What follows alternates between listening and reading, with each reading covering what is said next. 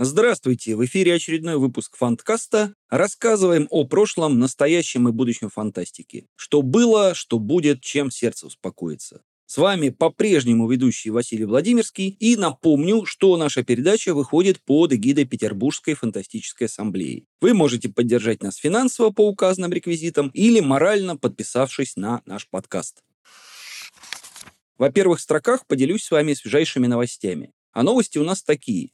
В ознаменование года с момента запуска фанткаста мы, наконец, открываем долгожданную страничку на Boosty. Это, если кто не знает, дает вам возможность оформить ежемесячную платную подписку и за денежку малую, равную стоимости кружки плохого кофе, слушать наш подкаст по мере выхода, а заодно получать всякие дополнительные материалы, дополнительные плюшки. В том числе можно будет почитать текстовые сценарии выпусков подкаста. Это особенно актуально для тех, кто лучше воспринимает печатное слово, чем устное. А таких, как ни странно, среди наших слушателей достаточно много. Сценарии, сразу предупреждаю, рабочие, со всеми ошибками и опечатками, которые в окончательный вариант подкаста не попали. Ну и еще один бонус. Я тут покопался в своих архивах, и там оказалось полно материалов 20-летней более давности, которые я готовил для разных медиа, а ныне уже не существующих в основном. Колонки, рецензии, интервью, все такое. Многого ни в каком виде нет в сети, кое-что до сих пор не устарело. В общем, будем вывешивать эти тексты для подписчиков на Boosty, ну, наверное, раз в неделю. А там, возможно, и какие-то ассамблейские материалы подтянем, что-то еще не опубликованное. В общем, будет весело, не пожалеете 200, 300, 500 рублей в месяц, будет много интересного.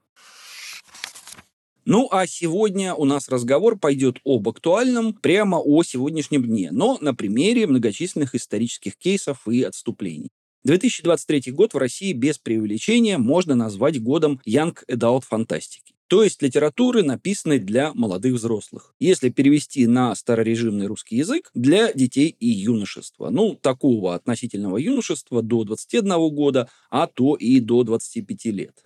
Сотни Янг Далт книжек э, русскоязычных авторов уже вышли за последний год, еще сотни готовятся к выходу. Проблема в том, что если вы взрослый-взрослый, без особенностей развития, и читали пару каких-то, ну, других книжек, э, что-то кроме Янка Даута, воспринимать подавляющую часть такой вот продукции всерьез, ну, довольно сложно. Все это слишком наивно, слишком упрощенно, слишком шаблонно, картонно, плоско и так далее. Ну, как с любой формульной литературой, которую издатели начали производить в промышленном количестве, чтобы, не дай бог, не упустить шанс заработать копеечку на внезапной моде. Утверждение не голословное, я пробовал читать, и это, к сожалению, не вкусовщина, а констатация факта. Проблемы там чисто технические, на уровне литературных азов, на уровне «мама мыла раму». Ну вот знаете, если вам не нравится цвет и дизайн туалетной комнаты, это вкусовщина. А если там вместо душа жестяная лейка, а вместо унитаза дырка в полу, это уже не вкусовщине разговор, а о чем-то другом. Причем под такой вот формат подстраиваются даже вроде бы хорошо образованные, начитанные и эрудированные авторы, писатели, а скорее писательницы, тут большинство авторов э, женского пола. Но поскольку издателям надо срочно судорожно заполнять чем-то эти бесконечные Янг и Далт серии, отбор может быть и не супер строгим. То есть просто по закону больших чисел среди миллионов книг не может не быть текстов, заслуживающих более серьезного разговора, чем в духе «ёкнуло мое сердечко». Проблема в том, что даже если они, эти тексты и есть, вычленить их практически невозможно. Это определенно не самые популярные, не самые востребованные публикой фантастические Янка Даут романы, не те, на которые издатели расходуют максимальные рекламные бюджеты, не те, которые расхваливают Янг Далт авторы в своем комьюнити по принципу «петушка хвалит кукуха». Где они закопаны, эти хорошие тексты, знает только ветер. Выловить э, жемчужные зерна можно лишь просеяв тонны, скажем, э, дипломатично пустой руды. При этом от просеивания сторонних экспертов отталкивает репутация этого формата, не сказать, чтобы репутация незаслуженная они точно, вот эти сторонние эксперты, не будут погружаться в э, такой вот трэш. А тем, кто во всем этом с удовольствием копается и нахваливает, к сожалению, особого доверия нет за пределами сообщества. Такой вот замкнутый круг, э, ловушка без выхода. Проблема, мягко говоря, не новая. Сейчас она в очередной раз актуализировалась, но все это мы, живущие в популярной культуре, уже сто раз проходили. Совсем недавно по историческим меркам, э, лет 15 назад, на отечественный рынок, например, обрушился девятый вал романов про попаданцев. Там было ровно то же самое. Десятки тысяч книг за несколько лет, среди которых по закону больших чисел наверняка имелись и более-менее приличные сочинения. Отрицательный отбор не мог не давать время от времени сбои. И опять-таки, благодаря репутации этого типа литературы, в итоге все свелось к коллективному обстебыванию обложек, э, по большей части действительно чудовищных, что уж тут миндальничать. Но это весь анализ. Глубже никто не погружался в эту литературу о попаданцах. Ирония в том, что и фантастика как таковая изначально мусорный, презираемый, маргинальный жанр. И, опять-таки, презираемый не без оснований. То, что сочиняли Док Смит, ранний Эдмонд Гамильтон, Владимир Орловский, Владимир Немцов, то, что печатали в журналах Planet Stories и Мир приключений, по большей части это лютый трэш, такой испанский стыд, проза, которую по классике жулики пишут для идиотов. И именно эта литература создала фантастике репутацию, а вовсе не романы Герберта Уэллса или Алексея Толстого. А «Элита» и «Война миров», конечно, тоже как бы фантастика, но при всех простительных недостатках написаны эти книги на ином качественном уровне. А значит, э, вы не понимаете, это другое. Так же, как романы супругов Диченко, например, никто не ассоциирует с Ромфантом или Мак-Академкой, хотя формально это они и есть а прекрасный дом, в котором Мариам Петросян никто, кроме отважной Яны Лет, э, не назовет Янка Далтом. Хотя, опять-таки, формально это именно он, Янка Далт. И тут, мне кажется, интересно посмотреть, что делали и что делают известные фантасты, чтобы избавиться от этой пресловутой каиновой печати жанра. Ну, посмотреть, естественно, в исторической ретроспективе. Возможно, по аналогии и у авторов Янка Далта получится что-то похожее. Собственно, заметное расслоение англо-американской фантастики на трэш и не трэш началось примерно в 40-х, 50-х годах прошлого века, скорее в 50-х. Ну, то есть до этого на литературный уровень таких вот текстов мало кто обращал внимание. И у редакторов, и у читателей, и у самих писателей-фантастов были совсем другие приоритеты. А тут э, что-то случилось, видимо, накопилась какая-то критическая масса, появились писатели с другими запросами и другими амбициями, читательская аудитория слегка повзрослела, Захотелось признания истеблишмента, чтобы не гнали в зашей из э, приличного общества. Именно тогда участие представителей фантастического гетто начала формироваться позиция, которую кратко можно обозначить словами «я пишу фантастику, но я не фантаст». Писатели, которые сочиняли истории про марсиан и путешественников во времени, про антиутопическое общество будущего и про вампиров с оборотнями, которые нормально так печатали в жанровых журналах и книжных сериях, вдруг начали резко рвать отношения с сообществом любителей фантастики, едва почувствовав, что могут претендовать на что-то большее.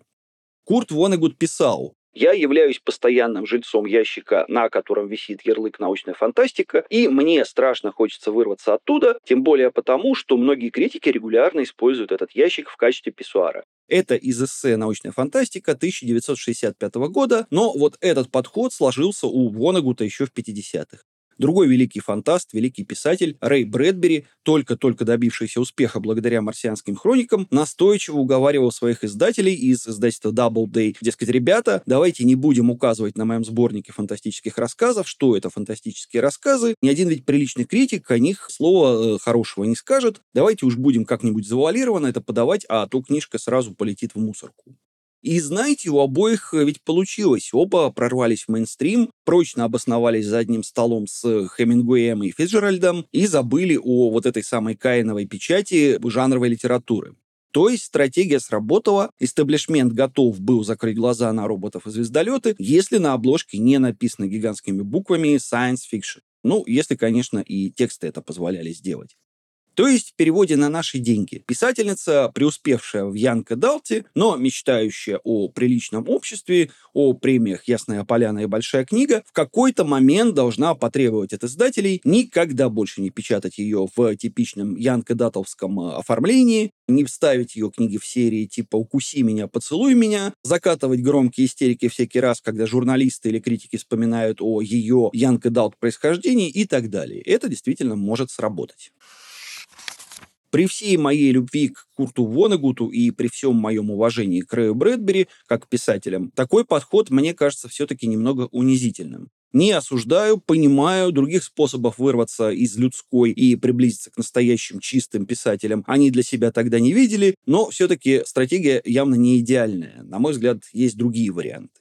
Гораздо перспективнее, мне кажется, позиция тех авторов, которые выступали, условно говоря, под девизом «Мы пишем другую фантастику». Такие группы возникали в нашем любимом жанре неоднократно, я о них уже не раз рассказывал, так что не буду повторяться. Напомню только, что самые известные и влиятельные группы — это англо-американская новая волна 60-х-70-х и американские же киберпанки 80-х годов прошлого века. Они действительно изменили саму фантастику, и отношение истеблишмента к фантастике изменили тоже. Хотя на это им понадобилось гораздо больше времени, чем эти авторы изначально рассчитывали. Что для такого прорыва нужно с практической точки зрения? Прежде всего нужно активное комьюнити, сообщество писателей, критиков, художников, литературных агентов, объединенных общими взглядами на литературу и общим недовольством существующей ситуации. Иными словами, группа талантливых нонконформистов, э, талантливых революционеров. Не тот, кто бежит из жанра, не тот, кто прорывается в одиночку и слышать ничего не хочет о своих бывших коллегах, а тот, кто трансформирует жанр изнутри. Ну, жанр, естественно, условный. Во-вторых, конечно, нужна группа поддержки, то есть читатели, которые готовы поддержать таких вот авторов морально, готовы поддержать рублем, готовы поддержать литературной премией.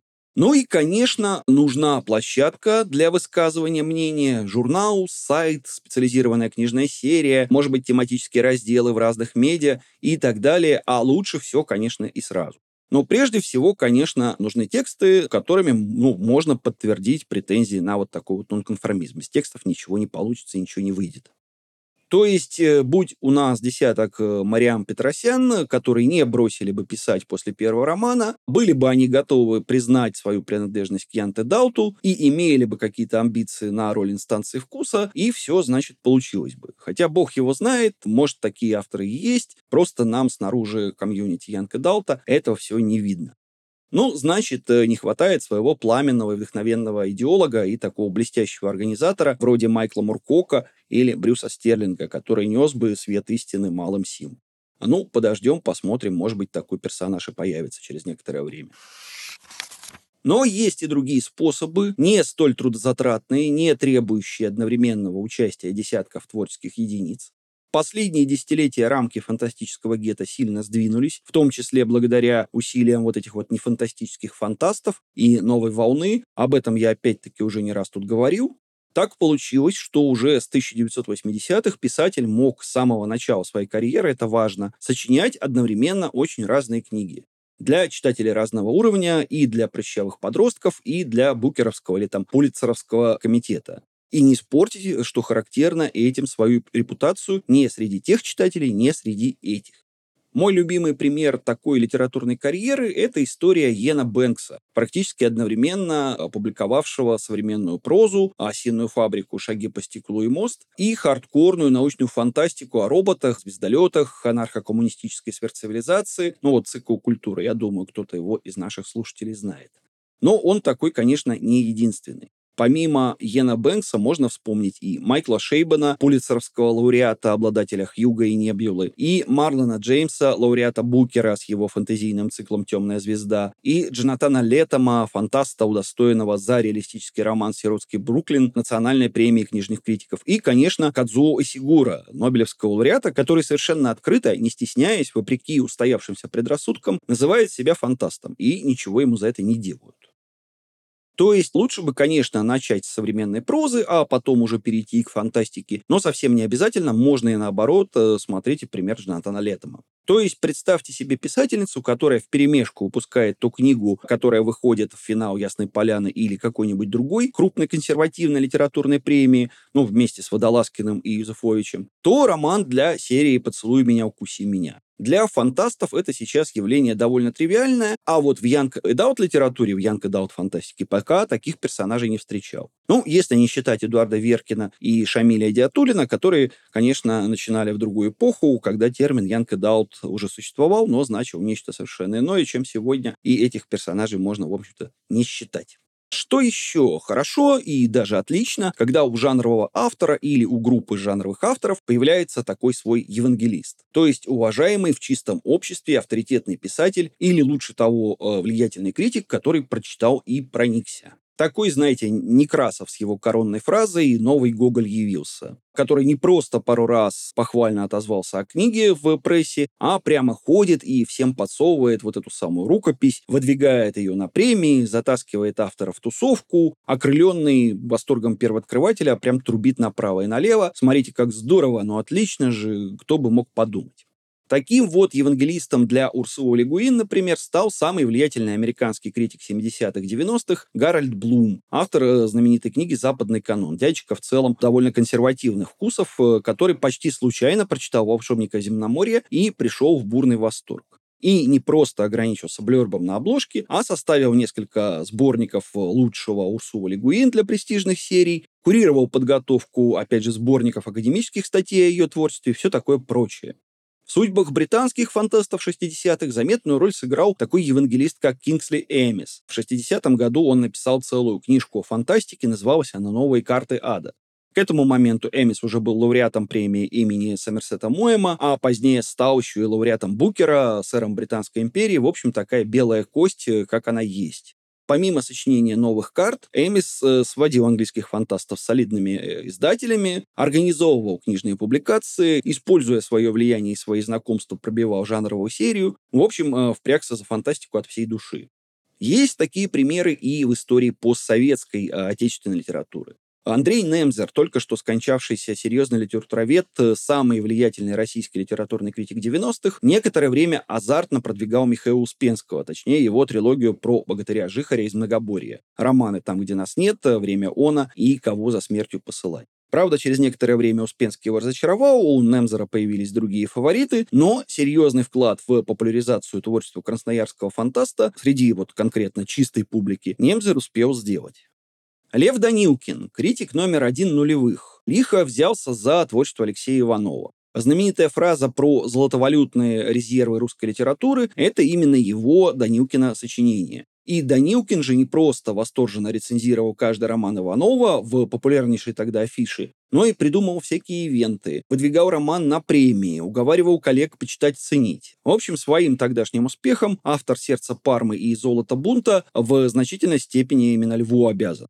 Другое дело, что это пример не клинически чистый. Алексей Иванов действовал скорее согласно стратегии Вонегута и Брэдбери. Я пишу фантастику, но я не фантаст. Однако среди кейсов Данилкина есть и попытка продвинуть э, русскоязычную фантастику вполне себе фантастическую. Он с большим пиететом писал о романах Святослава Логинова, супругов Диченко, того же самого Михаила Успенского. Он готовил спецвыпуски афиши по фантастике, опять-таки пытался организовывать какие-то громкие мероприятия, громкие ивенты. К сожалению, началось это уже на закате карьеры Данилкина как литературного критика, когда он подустал вот от этой самой работы, запала не хватало, ну и э, как следует продвинуть их фантастов, к сожалению, не получилось, но попытка предпринята была. Наконец, нельзя сбрасывать со счетов такую непредсказуемую штуку, как везение. Вот смотрите, в декабре с разницей в несколько дней мы отмечаем день рождения двух великих без дураков-фантастов – Филиппа Дика и Альфреда Бестера. Между ними 15 лет разницы. Бестер успел бы дебютировать еще в золотом веке НФ, зато Дик э, написал много больше, но при этом между двумя писателями и общего очень много. Оба они были широко начитаны, и не только в жанровой литературе. Оба не питали особых иллюзий насчет фантастики. Дику, например, сильно льстил отзыв Теодора Старджона на роман «Око небесное». Он нечто вроде тоненькой струйки «Хорошая НФ», ради обнаружения которой стоит читать всю прочую бесталанную чушь. Оба и Бестер, и Дик сочиняли сложную, хитро закрученную прозу, исследовали природу реальности, Бестер чуть раньше, Дик чуть позже. Оба, помимо фантастики, писали серьезную реалистическую прозу. Дик так был просто одно время одержим идеей войти в мейнстрим, но оба без особого успеха. Наконец, и Дик, и Бестер оказали неоценимое влияние на последующие поколения фантастов, стали своего рода писателями для писателя. При этом, что характерно, и тому, и другому хватало чувства собственного достоинства, чтобы не заискивать и не лебезить перед литературным истеблишментом и формально оставаться писателями-фантастами, раз уж с реалистической прозой не задалось. Но Книга Филиппа Дика «Мечтают ли андроиды об электроовцах» попала в Голливуд и в конечном счете легла в основу фильма Ридли Скотта «Бегущий по лезвию бритвы», который, в свою очередь, стал громким событием 1982 года, ухватил, что называется, нерв эпохи, а сейчас считается несомненной классикой. А вот романа «И человек без лица» или «Тигр-тигр» Альфреда Бестера в руки киношникам так и не попали, хотя оба, мне кажется, гораздо более кинематографичны и точно не уступают сочинению Дика. Результат. Альфред Бестер сегодня забыт всеми читателями, кроме совсем уж отбитых э, любителей фантастики вроде меня, как не превозносили его в свое время, например, киберпанки. Бестера не переиздают, его не читают, молодые люди о его существовании часто вообще не подозревают. Тем временем Филипп Дик, самый экранизируемый фантаст второй половины 20 века, звезда мировой величины, классик американской литературы, которого переиздают в одной серии там, с Хемингуэем и Дос Пасосом. Не поймите меня неправильно, я нежно люблю Филиппа Дика и искренне считаю, что свой успех он вполне заслужил, но ведь и Альфред Бестер заслужил тоже, а всего-то нужная книга попала в нужные руки в нужное время, а другая нужная книга не попала. Чистая лотерея причуды судьбы в жизни, как в кино.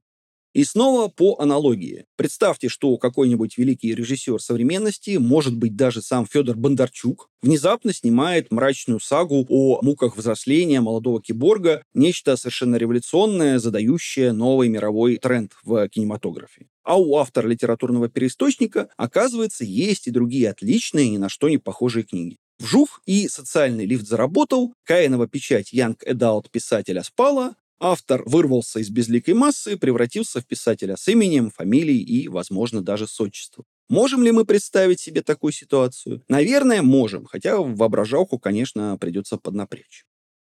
Вот если все эти перечисленные стратегии использовать и последовательно применять на протяжении нескольких десятилетий, Каинова печать низкого жанра начнет изглаживаться несомненно. Как произошло это с фантастикой? Ну, происходит, по крайней мере, на наших глазах. И мы, люди не из Янка Даут сообщества, наконец просветимся и увидим сокровища, спрятанные в глубинах этой вот литературы. Но, к сожалению, не раньше, чем вот эти самые стратегии заработают. Такой вот список лайфхаков. Надеюсь, писателям хватит смелости, чтобы некоторыми из э, этих советов воспользоваться. Ну, а мы на этом сегодня откланиваемся. Не забывайте, мы уже запустили Boosty, слушайте, читайте всякое интересное и полезное. И напоминаю, что с вами был Фанткаст и ведущий Василий Владимирский. Не забывайте подписываться и донатить. И до новых встреч в эфире, друзья.